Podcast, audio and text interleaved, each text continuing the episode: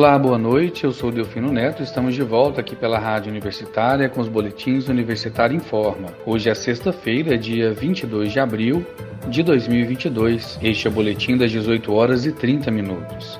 Você pode nos acompanhar pelos 870 AM, pela internet no site radio.fg.br ou através do aplicativo Minha UFG. Os boletins da Rádio Universitária estão disponíveis também em formato de podcast nas principais plataformas digitais de áudio e também no site da Rádio Universitária.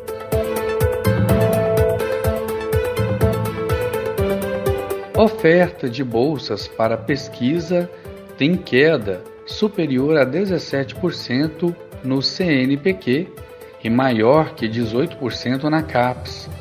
Em 2021, o Brasil registrou o menor investimento em ciência nos últimos anos. Vamos saber mais com a jornalista Ana Flávia Pereira. O número de bolsistas contemplados pelo CNPq, o Conselho Nacional de Desenvolvimento Científico e Tecnológico, e pela CAPES, Coordenação de Aperfeiçoamento de Pessoal de Nível Superior, segue diminuindo. Dados obtidos pelo portal de notícias UOL, via Lei de Acesso à Informação, revelam queda de 17,5% no número de bolsistas do CNPq e de 16,2% na CAPES. As bolsas do CNPq são destinadas a pesquisas científicas em diferentes áreas de formação. A média anual de bolsas do CNPq caiu de 88,9 mil no governo Dilma Rousseff e Michel Temer, de 2015 a 2018, para 73,3 mil na atual gestão, uma redução de 17,5%. Na comparação com o primeiro governo Dilma, a queda é de 20%. A redução nas concessões de bolsas coincide com o repasse de verbas cada vez menor para educação, ciência e tecnologia. Se comparada ao governo da petista, a média anual de despesas caiu pela metade no atual mandato, de 2 bilhões de reais para pouco mais de 1 bilhão de reais. O ano de 2021 registrou o menor investimento da série analisada, quando, pela primeira vez, ficou abaixo de um bilhão de reais. Ana Flávia Pereira, para a Rádio Universitária.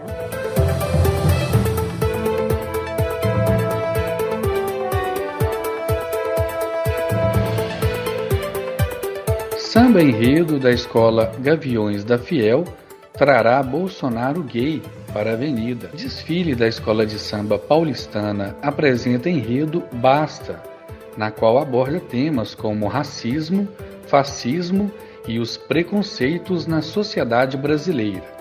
Eu fiz uma reportagem sobre esse assunto, vamos ouvir. A escola de samba, ligada à torcida organizada do Corinthians Gaviões da Fiel, levará ao desfile do Carnaval de São Paulo uma sátira de Jair Bolsonaro, do PL. O presidente da República será representado como uma pessoa gay na apresentação deste sábado, dia 23, no sambódromo do IMB. A interpretação de Bolsonaro gay ficou por conta do cabeleireiro carioca Neandro Ferreira, de 55 anos.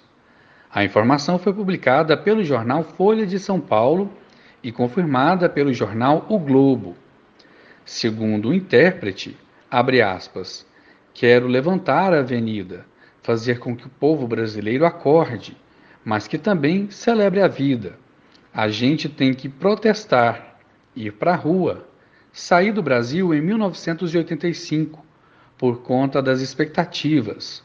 Volto agora e quero dar alegria ao povo para que tenha expectativa, esperança, com todos fazendo a sua parte. Fecha aspas, conta o intérprete Neandro Ferreira. Em 2022, a escola Gaviões da Fiel interpreta o enredo Basta, na qual a agremiação vai abordar temas como racismo, fascismo e os preconceitos na sociedade brasileira. Delfino Neto para a Rádio Universitária.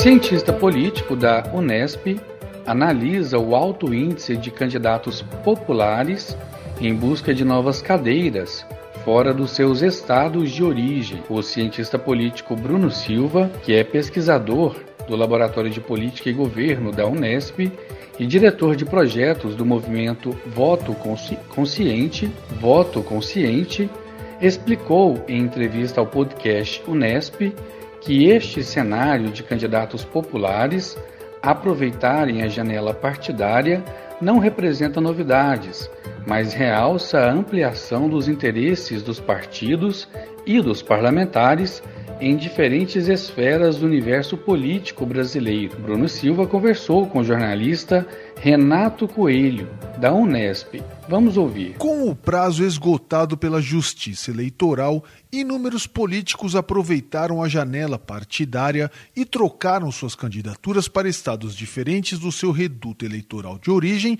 para as eleições 2022.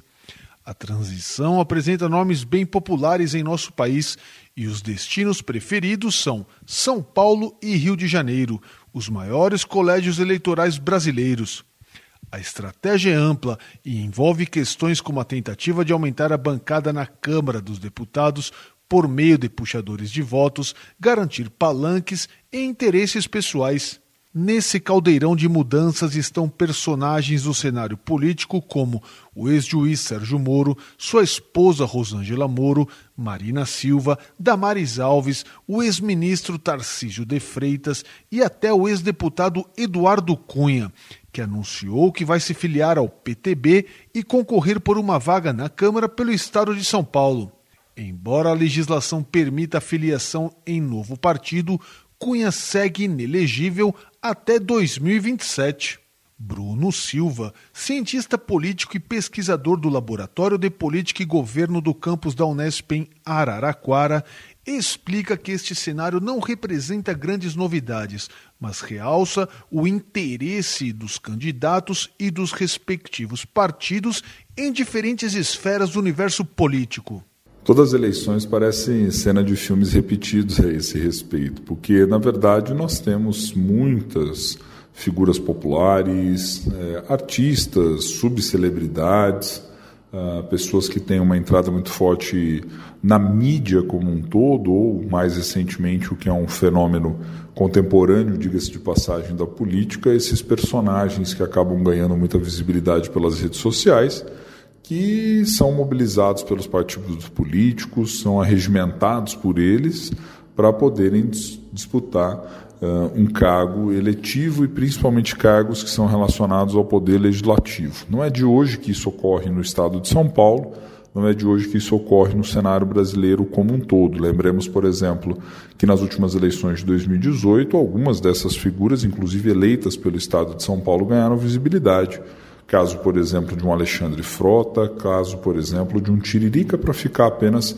em duas das figuras, sendo que, do ponto de vista de candidatos, nós tivemos muitos outros também que já participaram e que tentam, em alguma medida, ganhar apoio popular, tentam conquistar votos para o seu partido político em virtude justamente da sua exposição pública, das redes nas quais estão presentes uh, e do, da imagem que construíram diante diversos segmentos dos eleitores. Os partidos, é claro, jogam com isso porque sabem, principalmente que no caso das eleições legislativas, muitos dos eleitores têm um profundo desconhecimento a respeito da natureza do sistema eleitoral. E aí acabam lançando esses nomes porque eles têm ou potencial de serem puxadores de voto, como é o caso, por exemplo, do Tiririca, foi lá atrás em 2010, Uh, foi o caso, por exemplo, de Celso Russomano também, que era uma figura ligada aos meios de comunicação, e ele os partidos acabam aproveitando disso para aumentar, consequentemente, a sua votação como grupo e, dessa e desse modo uh, atingir o valor ali do quociente eleitoral que permite ao partido fazer mais cadeiras apenas com a votação de um único candidato. Então essas estratégias elas são sempre utilizadas né, entra a eleição, sai a eleição, a gente sempre vê isso acontecer e nesse momento também não vai ser diferente, com destaque para o fato de que muitas dessas figuras hoje em dia saiam não necessariamente dos meios de comunicação, mas muitas também têm ganhado destaque expressivo através dessas novas redes sociais, caso de Instagram, Facebook, Twitter e por aí vai. Acredito que mais do que a busca de um foro privilegiado ou de uma condição que possa ser favorável, eventualmente, de um ponto de vista jurídico, o que acaba chamando muito mais a atenção e levando essas figuras a disputarem eleições, apoiando-se justamente na imagem pública que elas possuem, diz respeito ao cálculo do partido. Na verdade, é o inverso, né? Claro, você pode ter ali um duplo interesse envolvido, como é natural, por parte daquela figura que deseja ser um representante político, deseja um dia ocupar um posto na política. Muitos, inclusive, imaginam que tem uma capacidade de fazer, de resolver as coisas né, do mundo público e quando entram uh, ali na atividade política, parlamentar, começam a identificar mais de perto o que é uh, o próprio Congresso, como, quais são as naturezas das atividades legislativas, acabam surpreendendo. Recordo-me, por exemplo, para ficar mais uma vez é, nessa figura de Tiririca, quando ele lá atrás na eleição, um dos seus motes eleitorais dizia do que pior do que estava não ficaria, e uma vez na condição de deputado, deu uma entrevista para a Folha de São Paulo, é, dizendo justamente de que a mecânica dentro do legislativo funcionava de uma forma diferente, ele entendeu que não bastava pura e simplesmente o candidato, a figura,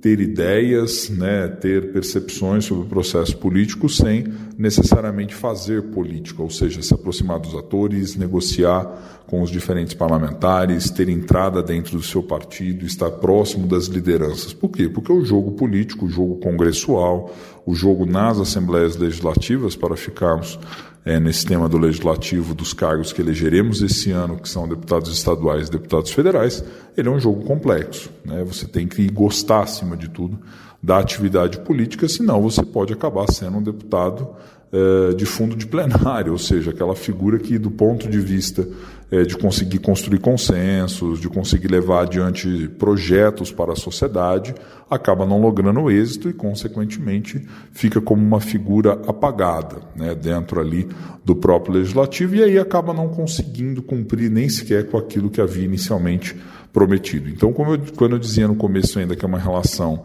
é, dupla, envolve, por um lado, esse interesse claro da figura é, em relação à política, e muitas dessas figuras têm uma visão do universo público que já é, por definição, uma visão deturpada de que as coisas são simples, de que ali dentro dá para fazer o que você quiser. Por quê? Porque compartilham ou coadunam até mesmo de um senso comum associado à política, de que a política seria o reino da bagunça. E aí, quando você entra lá, você vê que não é bem assim que a coisa funciona.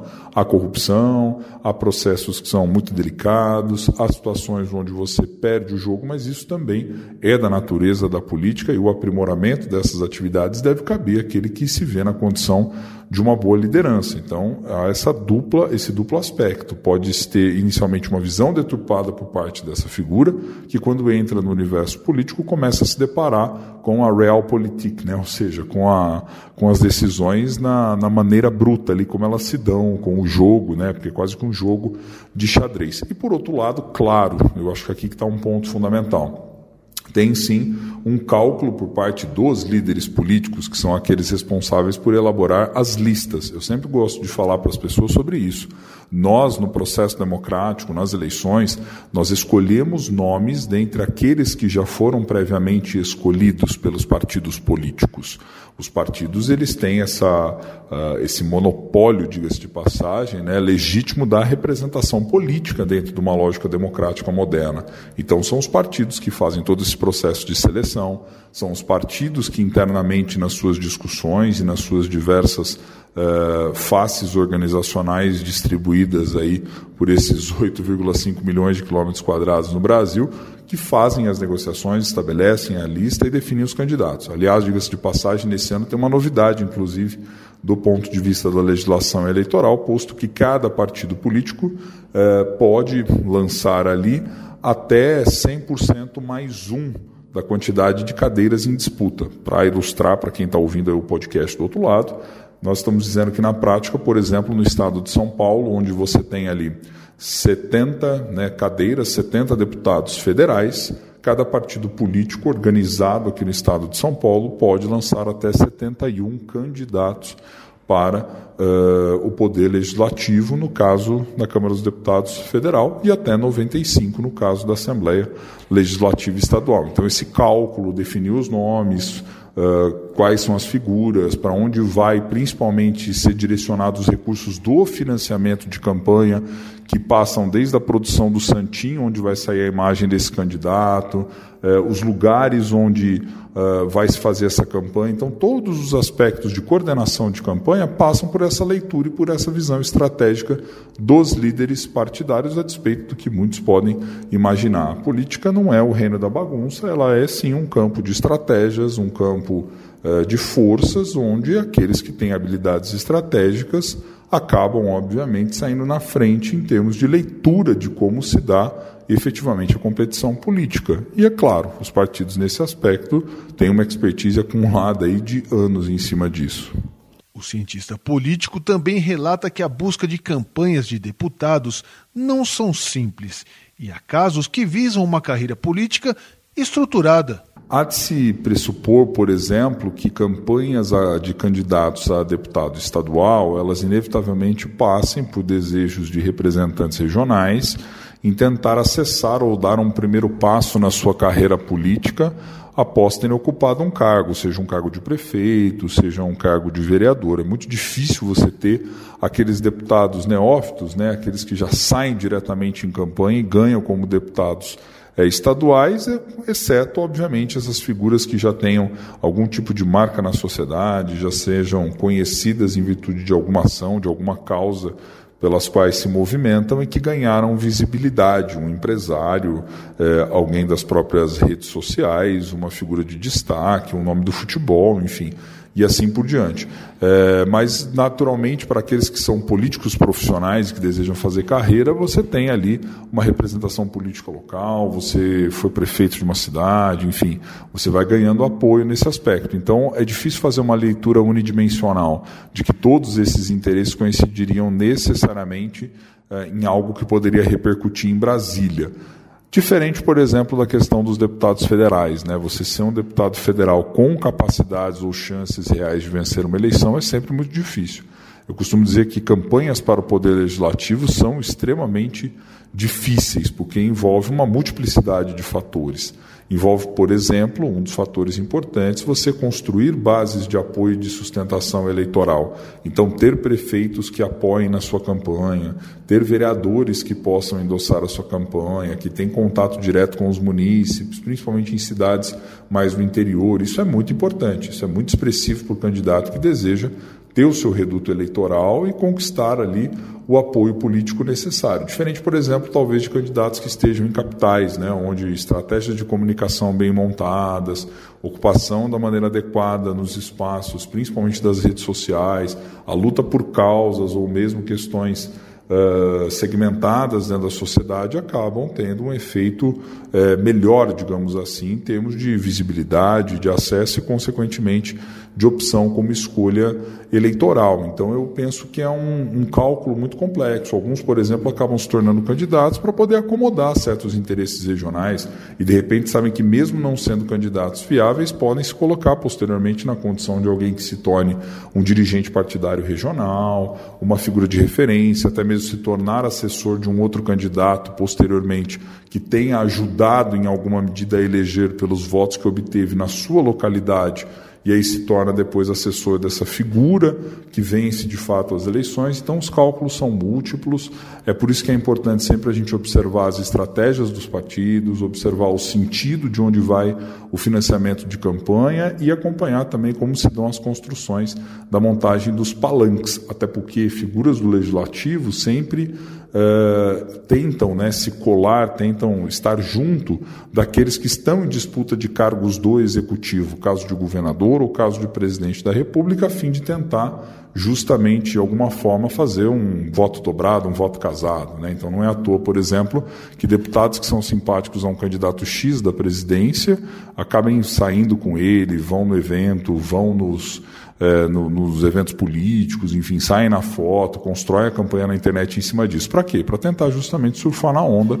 dessa popularidade e obter um pouco mais de votos, aumentando dessa forma a sua chance eleitoral. E há, claro, também aqueles que têm um perfil ideológico, né? Há de tudo, vamos dizer assim, dentro do cenário político e a natureza de representação do nosso sistema eleitoral, ele permite justamente esse tipo de relação. Desde que candidatos mais territorialistas, por exemplo, como um deputado que representa uma região, né, do interior do Estado, até, por exemplo, causas mais ideológicas, como um parlamentar que representa um tema específico, né, o tema da educação, o tema da saúde, etc., ganhem espaço e possam ter chances reais de vitória eh, no nosso cenário. O nosso sistema proporcional de lista aberta, ele permite esse voto, tanto um voto mais territorial quanto um voto mais ideológico. Aí a questão é entender como se dão esses acordos, entender as características dos partidos. Os partidos não são necessariamente iguais, possuem aspectos organizacionais diferentes e tem também uma estruturação que pode acabar incentivando mais um determinado perfil de candidato do que outro perfil. O pesquisador destaca a necessidade de nós eleitores checarmos os perfis e as propostas dos candidatos para elaborarmos uma votação coerente. Acho que é importante fechar dizendo o seguinte, né? Na condição de eleitores, obviamente, nós não damos conta de estarmos atentos a todas essas estratégias eleitorais. O que nos cabe na condição de cidadãos, de quem irá participar de fato do processo democrático, é observarmos os nossos candidatos, se possível, segui-los através de redes sociais oficiais, acompanhar os seus projetos, as suas propostas, é, o tipo de conduta que essa pessoa tem, se já for alguém da vida pública, analisar, no caso daqueles que já são candidatos também, projetos que participaram, as votações, a sua postura dentro do parlamento, se é um parlamentar que tem um perfil mais fiscalizador, se é um parlamentar que tem um perfil mais legislador, se é um político que procura agregar, se é um político que gosta de atuar uh, sozinho. Por quê? Porque todos esses fatores são fatores que, no final das contas, importam e muito para a definição do nosso voto e, consequentemente, para a própria qualidade da política. Caso seja um candidato novo, né, neófito, aquele que está estreando na política, entender se de fato se trata de uma pessoa que minimamente vai agregar algo positivo para a política, se é apenas uma figura que está pretendendo vender sonhos, ganhar ali um espaço maior, uma maior visibilidade, tem soluções muito fáceis uh, para os problemas que têm uma natureza extremamente complexa. Então, fazer esse tipo de raciocínio, acompanhar esse candidato, principalmente do legislativo, cujas eleições sempre passam, às vezes, em segundo plano, as pessoas demoram muito para fazer a definição desse voto, não tem uma cultura do acompanhamento político.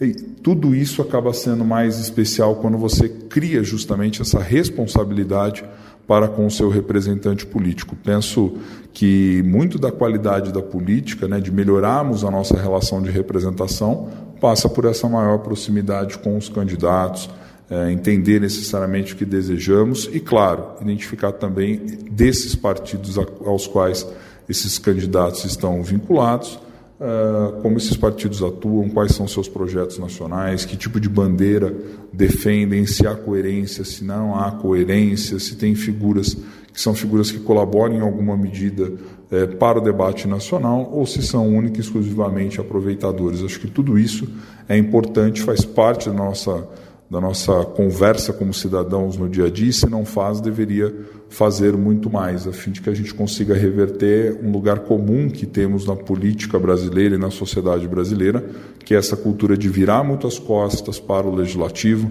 esperar quase que milagres vindo por parte do poder executivo e começar sim a entender que a democracia ela é muito mais complexa do que aquilo que a gente imagina, mas com um legislativo forte, com qualidade, com lideranças políticas compromissadas pode trazer ganhos substantivos em termos de resultados de políticas e de serviços públicos.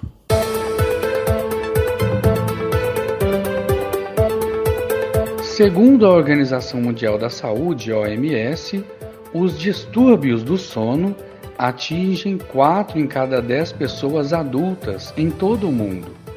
Essas noites mal dormidas geram consequências aos olhos e à visão, além de deixarem as pessoas com pouco ânimo para enfrentarem os desafios da vida e as dificuldades em concentração.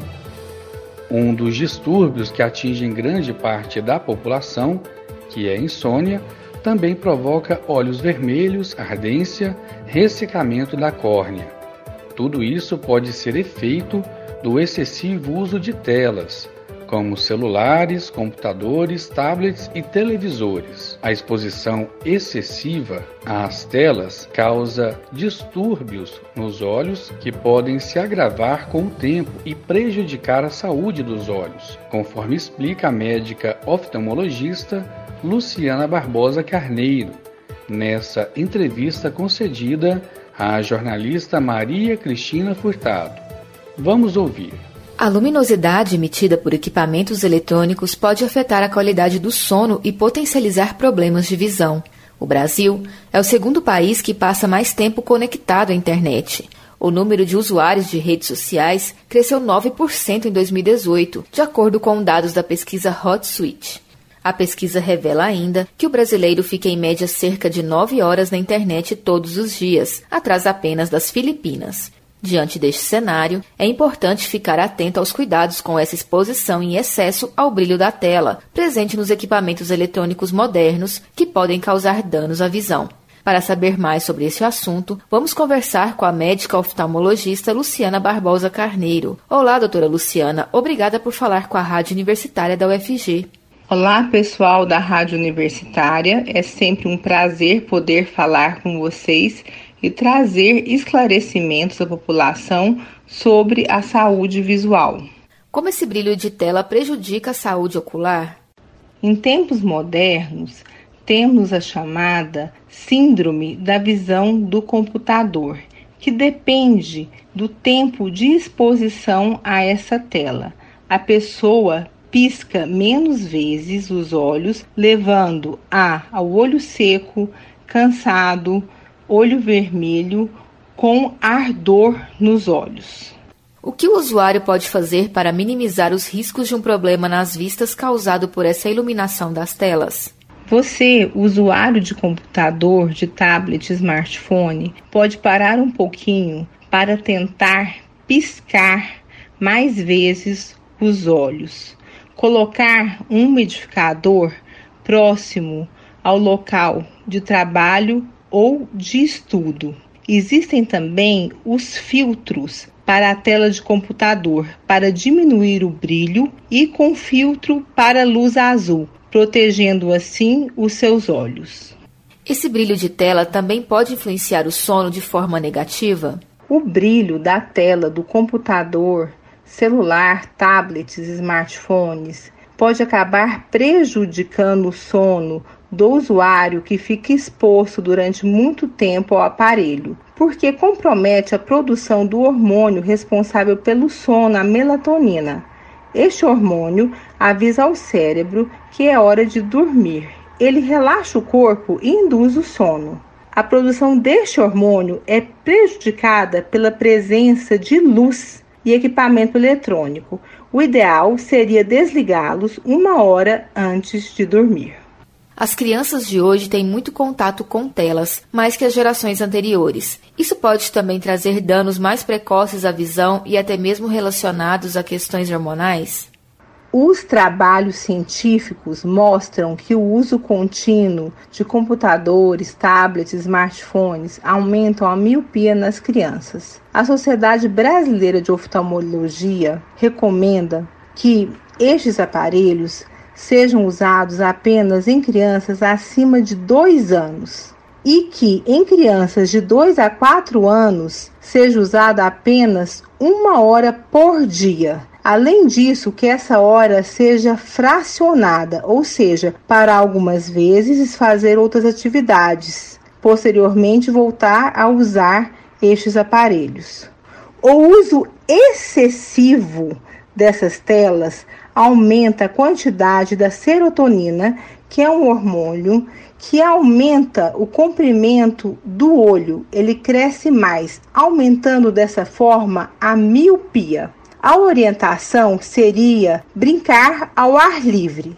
Porém, em tempos de pandemia, as crianças têm aula no computador praticamente o dia todo. O recomendado seria tentar fazer intervalos, parar um pouquinho, levantar da cadeira olhar no horizonte através da janela, depois voltar às atividades escolares. Nós conversamos com a médica oftalmologista Luciana Barbosa Carneiro. Ela falou sobre como o brilho de tela presente em equipamentos eletrônicos pode afetar a saúde dos olhos. Muito obrigada pela sua entrevista à Rádio Universitária da UFG e até uma próxima. Muito obrigada a você, ouvinte da Rádio Universitária. E com essa informação encerramos o boletim Universitário Informa das 18 horas e 30 minutos de hoje. Eu sou o Delfino Neto para a Rádio Universitária.